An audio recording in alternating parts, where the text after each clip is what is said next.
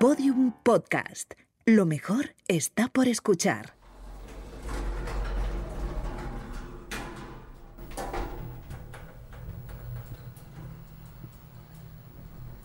Desde pequeñitos nos han dicho que la educación era la solución a todos los problemas y que para ser alguien había que estudiar. Por eso, nuestras familias apretaron tanto. Llegar hasta la universidad y escoger una carrera no es algo arbitrario. ¿Quién lo consigue y quién se queda por el camino? Estás escuchando Invisibles Podcast.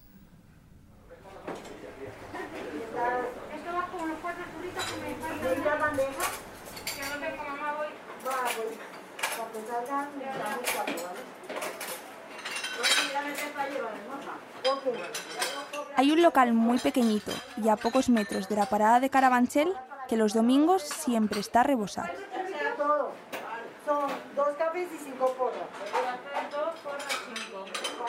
En la churrería de Miguel dicen que se hacen los mejores churros y las mejores porras de todo el barrio. Bueno, tampoco sé si es verdad, pero yo las he probado y me lo creo. Es una de las churrerías más antiguas de Carabanchel. Aquí todo el mundo se conoce.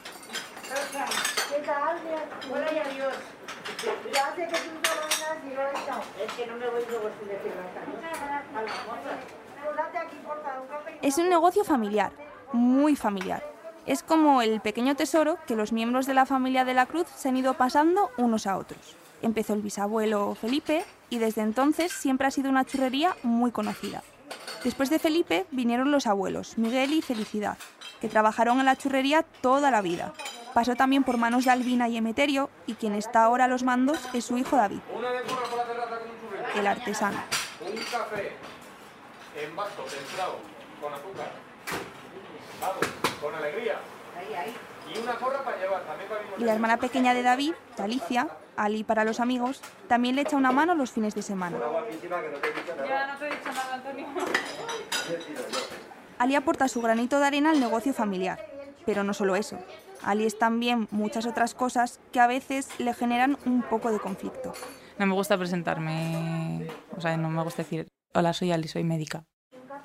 No, no me, creo que hay otras cosas, muchas otras cosas que me identifican con las que me siento más cómoda, me gustan mucho más, yo qué sé. O sea, yo soy, hola, soy Alicia, soy de Carabanchel. En plan, a tope con eso, cero conflicto, me encanta.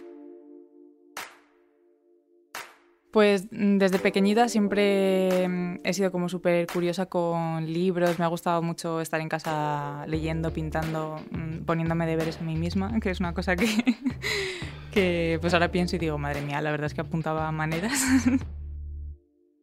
Ali era una niña muy tranquila, tanto que cuando iba en el carrito la confundían con una muñeca que a veces se pensaban que estaba dormida, iban a, a, mirar el carrito y de repente estaba despierta mirando al techo, o sea, sin, sin molestar mucho. En comparación con su hermano mayor David, había un contraste. Ahora se adoran y son uña y carne, pero esto no ha sido siempre así. Y, y mi hermana siempre ha sido como una persona más conflictiva y más inquieto y más de estar en la calle y yo he sido pues niña 10, intentando encajar además en, como en esa etiqueta, ¿no? De, de ser súper responsable, sacar súper buenas notas, hacerlo todo siempre súper bien, autoexigencia y perfección al, al máximo. Y en, en, ese sentido chocábamos, chocábamos mucho. Esa autoexigencia, que a veces la llegaba a bloquear, tenía diferentes explicaciones hay una parte mía de, de, ser, de ser así, de ser súper autoexigente y tal, y de hecho es algo como que con el tiempo me he tenido que, que trabajar porque en, digamos, finales de eso o principios de bachillerato llegué ya a un nivel de, de exigencia y de matarme por una perfección que era como ridícula. Y también creo que hay una parte que no era tanto mía, sino, sino contextual. Mi padre, al no haber podido acabar los estudios de joven, pues él se tuvo que sacar la, la ESO de mayor y mi padre ah, pues hacía era churrero porque le había tocado hacer churros para ganarse la vida, ¿no? que es esta expresión de mierda. él siempre decía, jo, me hubiese encantado ser profesor. ¿no? Y, y ver en él el decir, joder, esa aspiración de, haber tenido una profesión que, partía de haber tenido una educación y, verte tú en, esa posibilidad de tú no has tenido, no te han dejado, no has tenido este acceso y en cambio yo sí que, sí que puedo acceder, acceder a ello.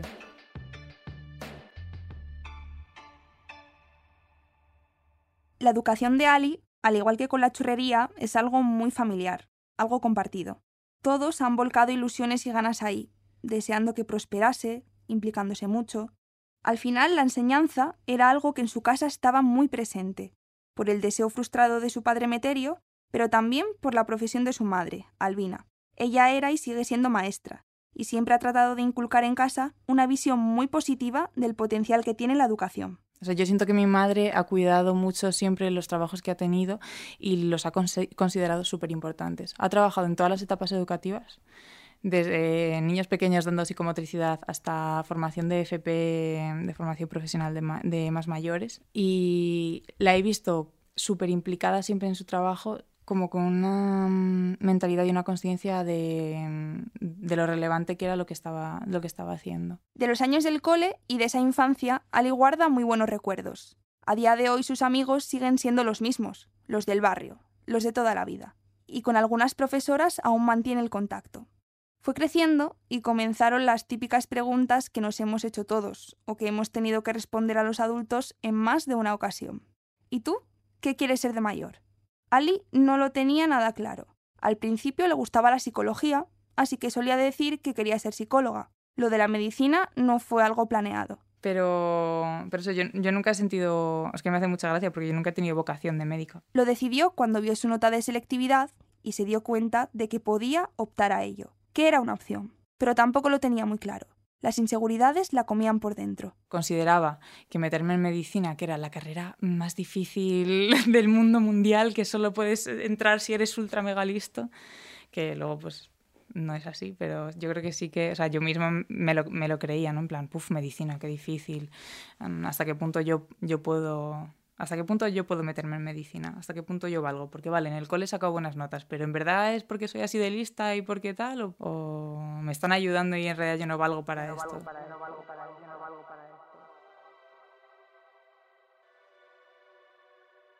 Es difícil explicar por qué elegimos lo que elegimos. Porque dudamos, porque Ali dudó, de dónde vienen las inseguridades. A veces puede parecer que nuestras decisiones nacen en el vacío, fuera de contexto que no hay nada que las esté condicionando. Pero al final estamos formadas por pedacitos, retales, lo que un día nos dijo un profesor. El profe de física y química me, dijo, no, psicología, ¿cómo vas a hacer tu psicología? Que es que ya ahí, o sea, ahí está ya todo mal. es, es, que psicología para ti, si eso es papel mojado. Y para mí eso, o sea, eso iba a misa, obviamente, te lo está diciendo alguien de autoridad. El comentario de un adulto que nos animó a seguir yo sabía que en casa les hacía ilusión, porque ah, como habían hecho comentarios de, mira, es que cojo los cuchillos como una cirujana, no sé qué, tal. O todo lo contrario, que nos digan que eso no es para nosotros, que mejor no lo intentemos.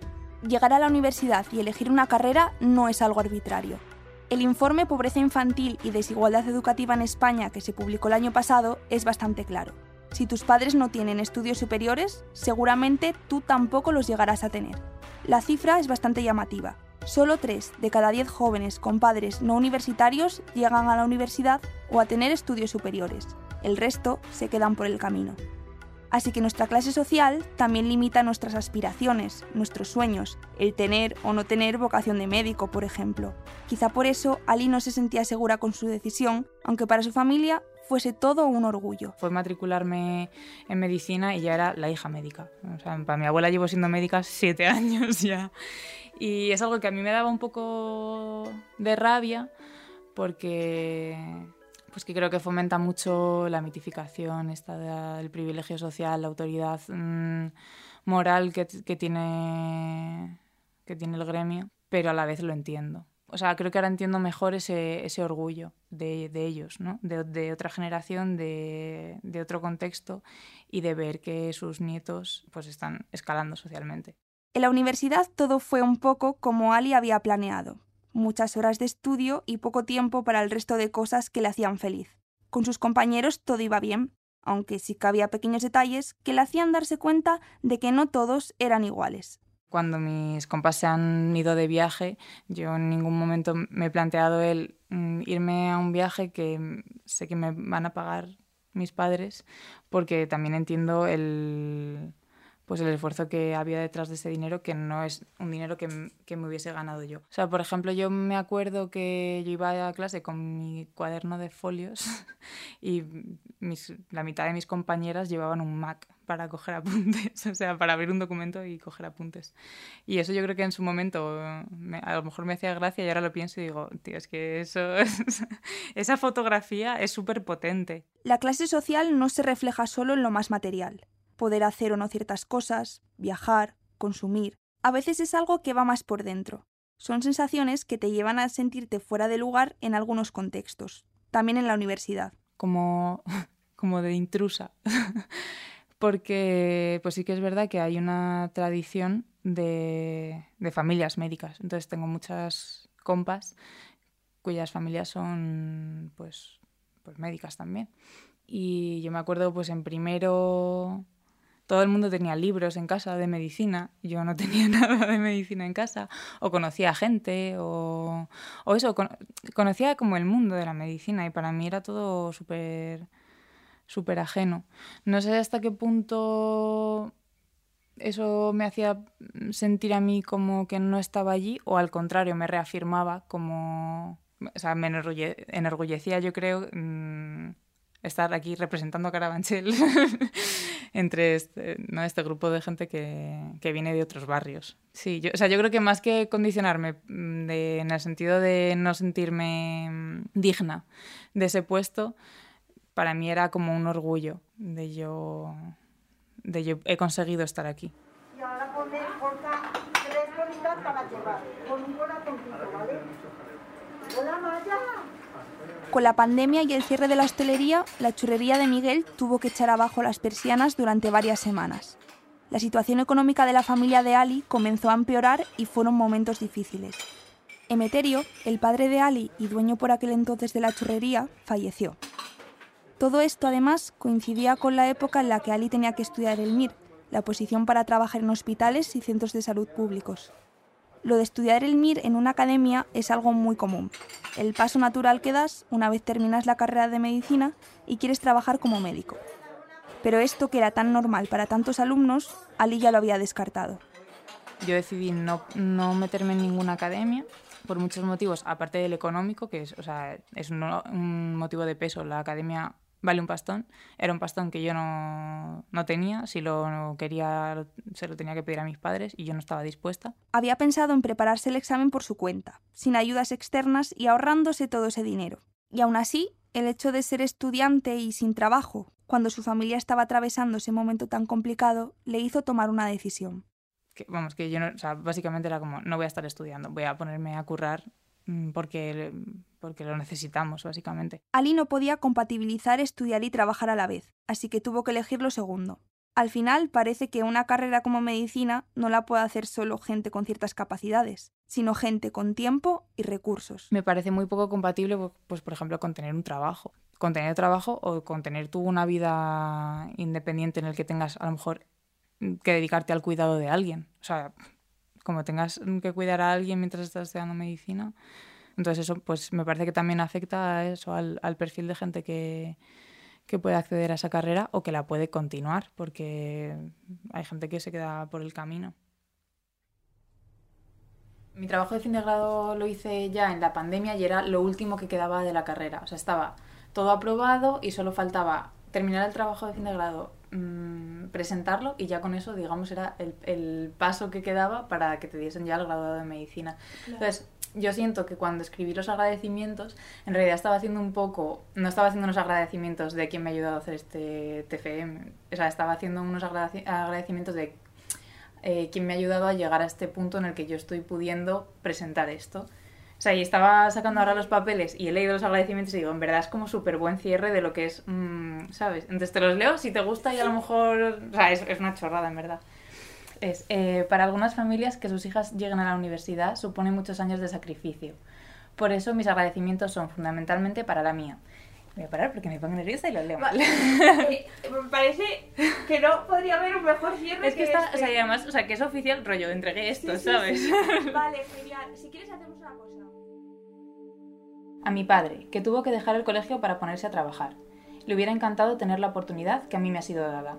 A mi madre y a mi abuela, en representación de los cuidados invisibilizados de todas las mujeres que sustentan la vida. A mi hermano, por acompañarme siempre. A Pedro, por ser el mejor tutor que he podido tener. Su implicación, por su pli- implicación y por guiarme en este proyecto que es tan suyo como mío. A las médicas excepcionales que he tenido la suerte de conocer durante estos seis años de carrera, a mis compañeras de medicina y de militancia, que le dan sentido a estar aquí.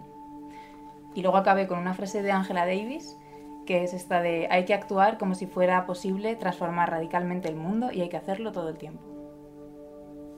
¡Qué bonito! Estos son los típicos libros como el libro El Rubio. Sí, eh, los el libros, cuaderno. el cuaderno de Rubio, pues esto es igual. O sea, esto es literal para empezar lo que es la alfabetización de niños pequeños. Ba, ba, eh, bu, bi, be, bun. ¿Sabes? O sea, y tú vas y ves, es- esto es bun, esto es bi. Eh, no, es que también lo heredó mi hermano. O sea que. Se puede hermano. Estoy segurísima de que sí, porque yo no hacía estas cosas. Y así es como empiezas a aprender lo que son las consonantes y cómo se juntan con cada vocal. Lo típico de ba, be, bi, bo, bu, ba, ba, be, be. Y así. Mama, Claro. al murun. Qué curioso que son todos blancos, ¿no? Los dibujos. O sea, Los personajes. Ah, pues no. Nunca había caído, la verdad. Pero sí. Pues eh, me llamo Cenibla Rinoune, tengo 26 años, soy de Madrid, hija de inmigrantes marroquíes y soy docente de español en secundaria, aunque ahora mismo estoy trabajando como educadora social en un piso tutelado y lo que me caracteriza es que fui campeona mundial en 2017 de Kempo Karate y me dedico al activismo antirracista y feminista. Muy bien. Qué descripción tan completa. Genial. La historia de Senif es también la historia de su familia. Sus padres son marroquíes. Él migró a España con la intención de continuar los estudios universitarios que había empezado en Marruecos, pero al llegar todo fueron trabas y terminó abandonando la idea. Ella se vino con su abuela, que trabajaba aquí como asistenta del hogar. Al tiempo de conocerse y de tener a Senif, comenzaron a gestionar un locutorio. Ser española pero hija de migrantes ha sido algo que ha tenido mucho peso en la vida de Senif y también en su etapa escolar. Un año en primaria llevaba tatuajes de henna porque era como muy típico que a la vuelta de vacaciones de verano mis tías me hiciesen tatuajes como de despedida, de recuerdo y cuando llegué aquí a, España de nuevo y, y retomé las clases en septiembre estaba en el comedor y una monitora del comedor no me dejó comer y me dijo que hasta que no me quitase esa suciedad de las manos no iba a poder comer.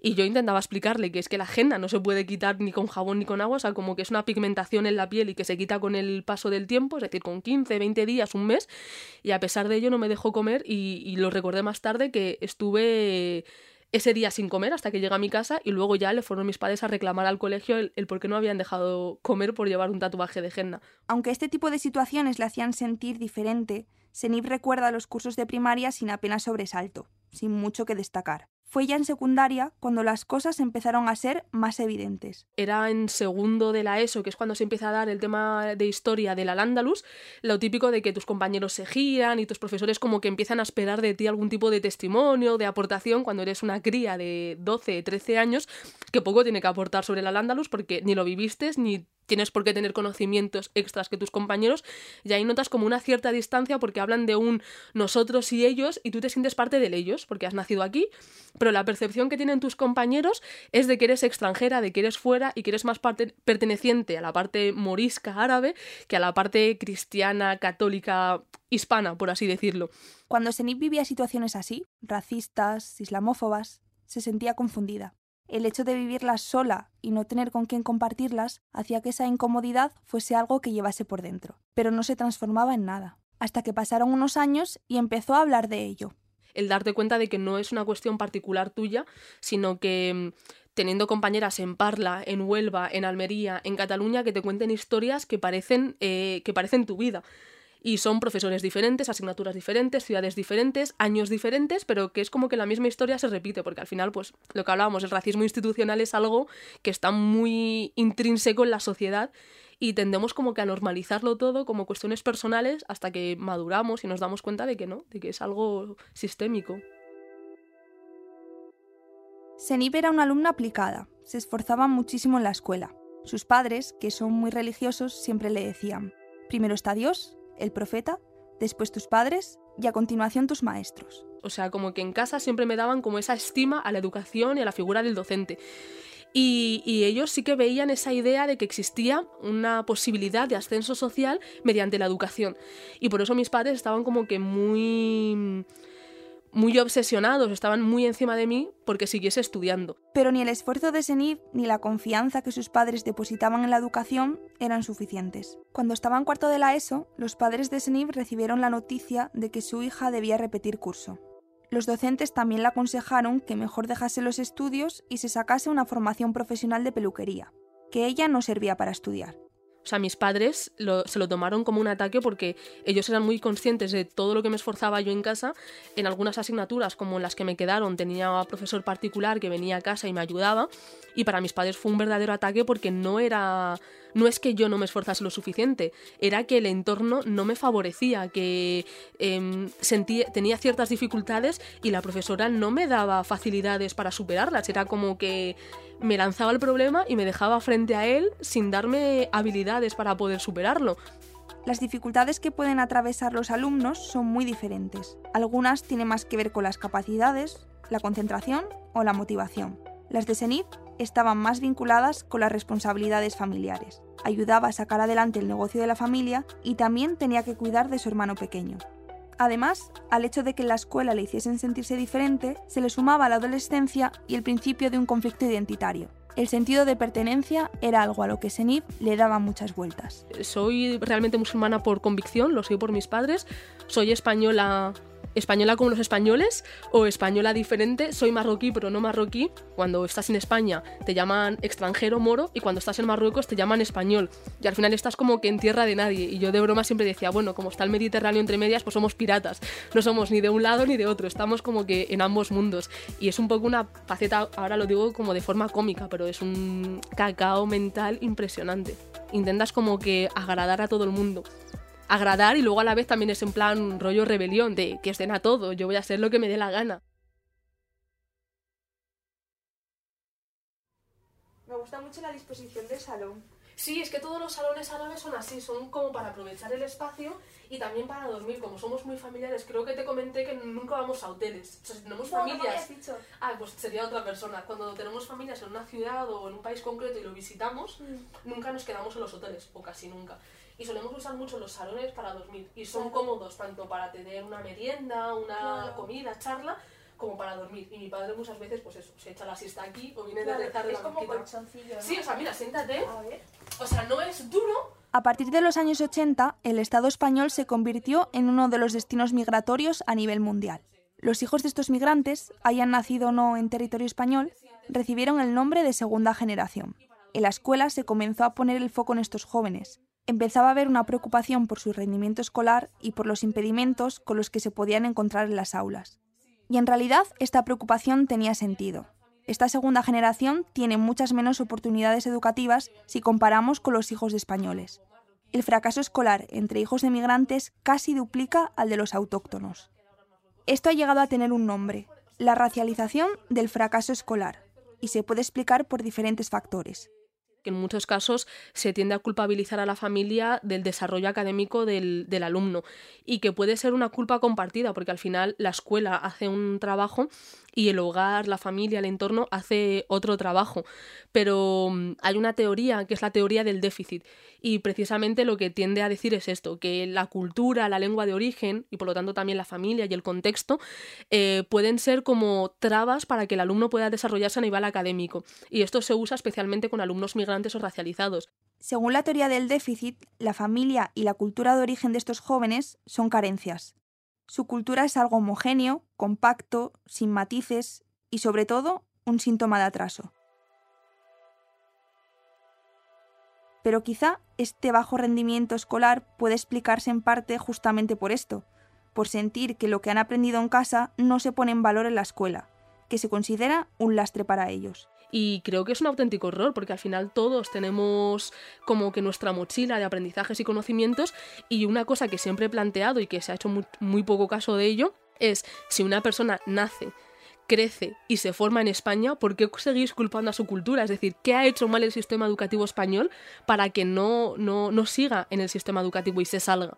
Cuando el foco se pone en la supuesta cultura de origen de las familias que han migrado, se ocultan otras cosas como que es la población migrante la que ocupa los puestos de trabajo menos remunerados, con peores horarios y más dificultad para la conciliación laboral y familiar. ¿Cómo ayudar a tus hijos a hacer los deberes cuando los dejas en el colegio por la mañana y no les ves hasta que es la hora de cenar? O sea, que es un poco una pescadilla que se muerde la cola y yo creo que incluso aunque los profesores digan que los padres no aspiran mucho a que sus, a, a que sus hijos perdón, estudien, es una mentira porque todo padre, todo madre quiere que su hijo estudie porque no quiere que repita los mismos errores o el mismo patrón que ha tenido él. Pero al final es como crear el escenario perfecto para que la historia se repita y el hijo de inmigrante, aunque sea nacional y tenga nacionalidad y DNI, siga haciendo el trabajo del padre, que es el trabajo precario, mal pagado, con poco tiempo y poca conciliación. Y así tenemos pues eh, muchos peones para mantener este sistema capitalista explotador.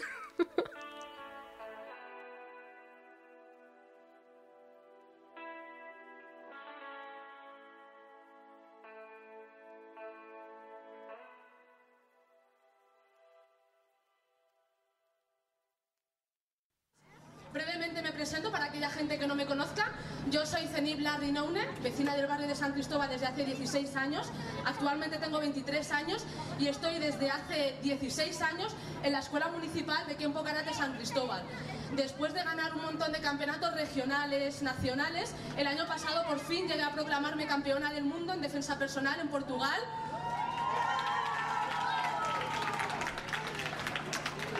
También conseguí ser subcampeona del mundo en armas, concretamente en Nuchacus.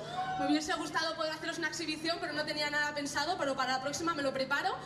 Y campeona de Europa en combate al punto. Así que para los compañeros, compañeras, vamos a tener una fiesta tranquila para no tener que repartir leches. A Senib la conocen mucho en su barrio. Es una chica con mucho carácter. Siempre ha sido bastante cabezota y eso la ha llevado a no aceptar las cosas tal y como le eran dadas. No hizo caso al consejo de sus profesores y no estudió ninguna formación de peluquería, sino que prefirió ir a la universidad.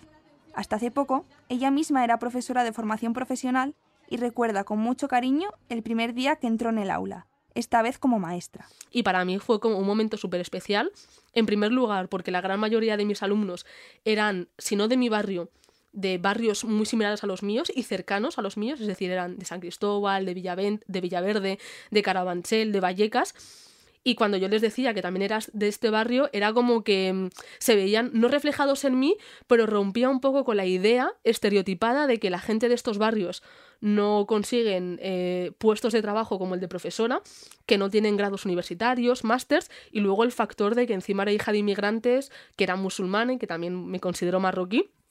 Para ellos era como un añadido más y al final cuando ves el claustro de profesores generalmente son profesores y profesoras blancos españoles y además queda un poco raro decirlo, pero muy castizos, o sea, muy García, Pérez, Fernández, o sea, como que muy, muy españoles. Y cuando ven a profesores que son todo lo contrario, en mi caso, Zenib Larry Noune, que bueno, sería Zineb Inun, es en plan de, ¡puaf! Su cabeza explota y se alegran también. Pero esta alegría, esta especie de hasta aquí he llegado, también tenía su cara más agridulce y al final afirmaba lo que yo más o menos sabía, es decir, que la educación convencional, lo que es primaria, secundaria y bachillerato, en muchos casos expulsa precipitadamente alumnos migrantes porque supuestamente no tienen las capacidades para poder continuar. Senip tiene claro que su caso no es algo común o generalizado, que hay muchos que se quedan atrás. No que abandonan la escuela, sino que son abandonados por el sistema educativo, porque se piensa que lo que saben no tiene valor así que cuando ella es presentada como un referente, no puede evitar sentir cierta incomodidad. Pues es que es como un arma de doble filo, porque sí que es cierto que en algunos contextos es necesario como no sé si decir referente en mi caso, pero sí la figura de personas de tu mismo contexto, por así decirlo, en mi caso el de migrante, musulmana, mujer y tal, como una prueba de que existe la posibilidad de llegar lo cual no significa que todo sea un camino de rosas,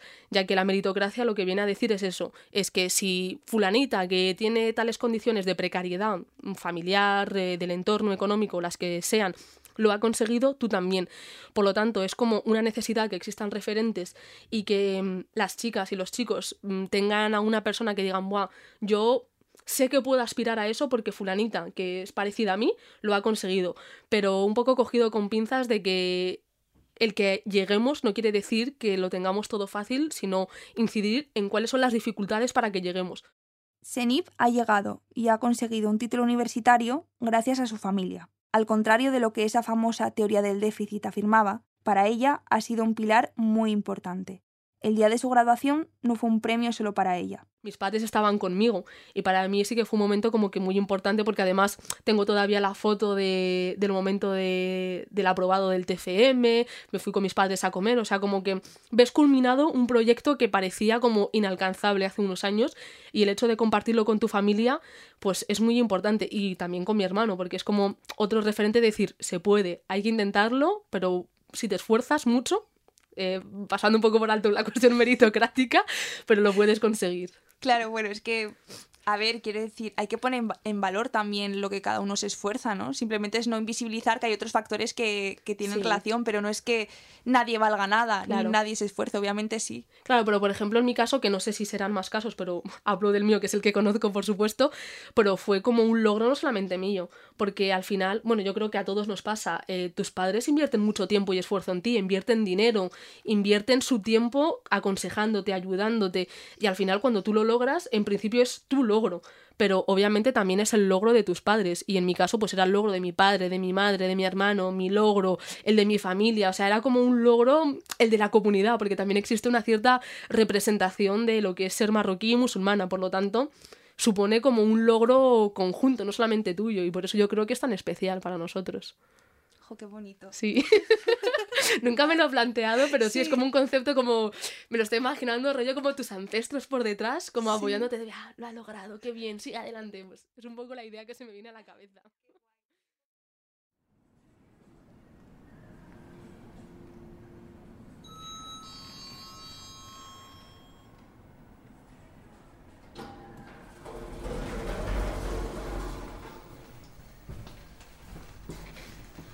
No recuerdo en qué momento nos subimos aquí.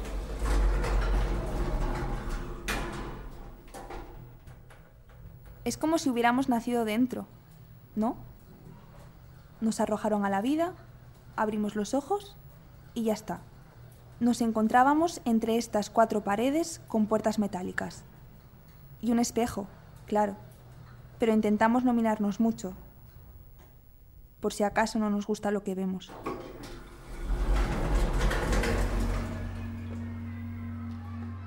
Comenzamos en el primer piso, los primeros años de niñez.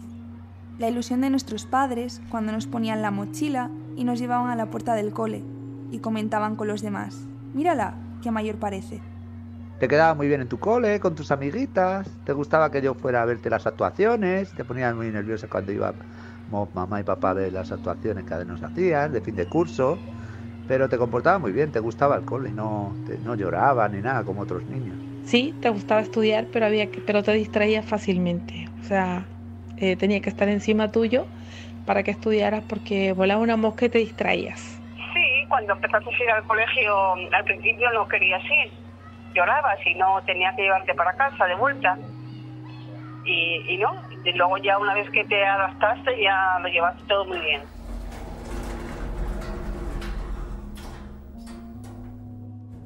Recuerdo además que cuando nos llamaban una vez al mes para, para la entrevista siempre decía que, que, te fijabas, te quedabas con todo enseguida, la primera. Siempre le cogías y, y como ya te habías quedado con eso, pues cogía, te ponías a hablar con tu compañera de al lado y te decía la andereña, a ver Navila, ¿qué he dicho? Y siempre se lo repetías. Y dice, es que nunca la pillo, ¿eh? Fíjate que siempre la veo hablando y, y se queda con toda la primera.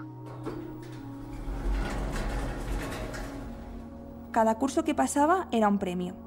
No sabíamos muy bien contra quién era la batalla, pero todo empezaba a nombrarse en términos de ganadores y perdedores.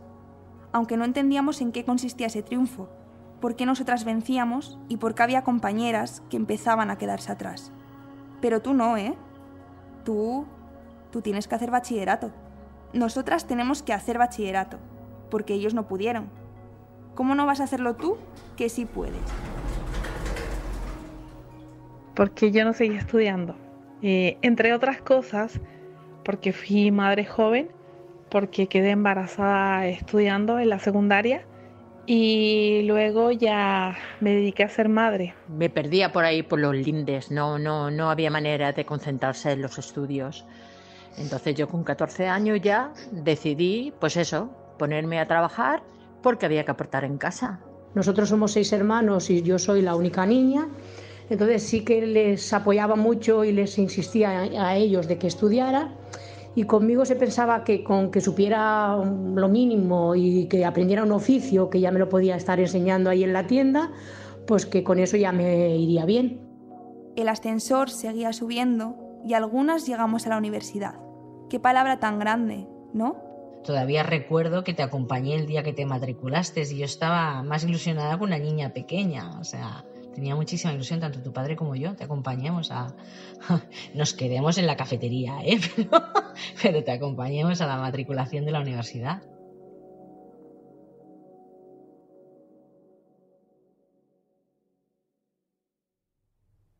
No recuerdo en qué momento dejamos de ser nosotras y comenzamos a ser un recipiente donde nuestros padres volcaban toda su ilusión y sus ganas, un contenedor de esperanzas. Quizás siempre lo fuimos, Em, ¿Qué sentiste cuando yo me gradué? Madre mía, fue, no sé, una de las mejores cosas que me ha pasado en esta vida. Eh... y es verdad. ¿eh?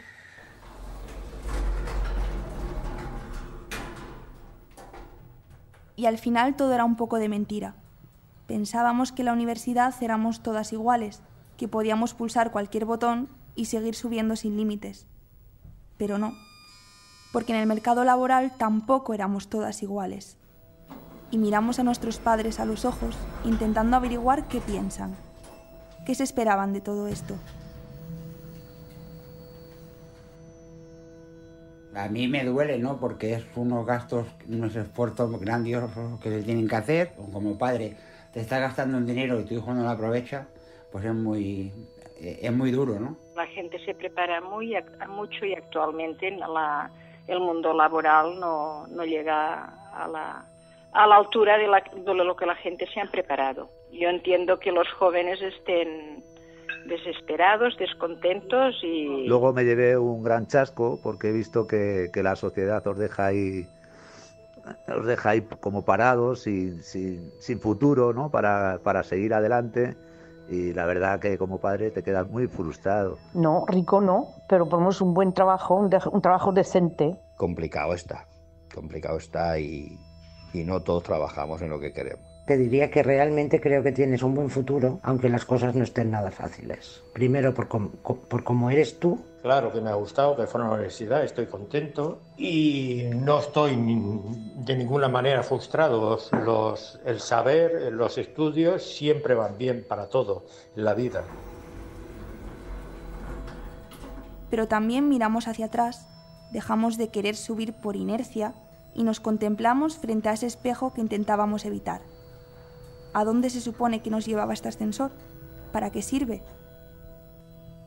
¿Se ha parado porque está estropeado o es exactamente esa su manera de funcionar?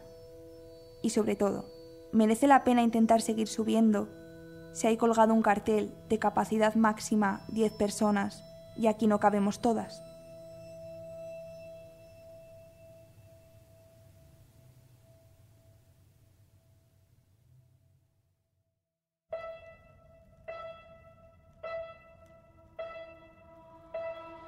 Queríamos agradecer especialmente a todos los que nos acercaron con sus notas de voz a sus familias y que hicieron de este episodio algo muy especial.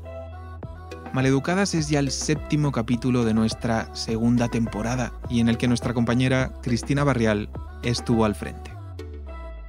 El resto del equipo de Invisibles somos Luis Elías, Cecilia Osorio, Nuria Rius y yo, Sebas Rodríguez, a cargo del diseño de sonido. Jimena Marcos también estuvo en la edición del episodio, Peter Petrowski puso la música y Laura Gil hizo la ilustración. Esta temporada es posible gracias al respaldo de nuestros oyentes y cuenta también con el apoyo de Podium Podcast. Escúchanos aquí o en tu plataforma favorita. Aquí contamos historias al margen y desde los márgenes. Para saber más sobre nosotras, visita nuestra página web invisiblespodcast.com y síguenos en nuestras redes sociales. Estamos en Twitter, Facebook e Instagram. Mil gracias por escucharnos.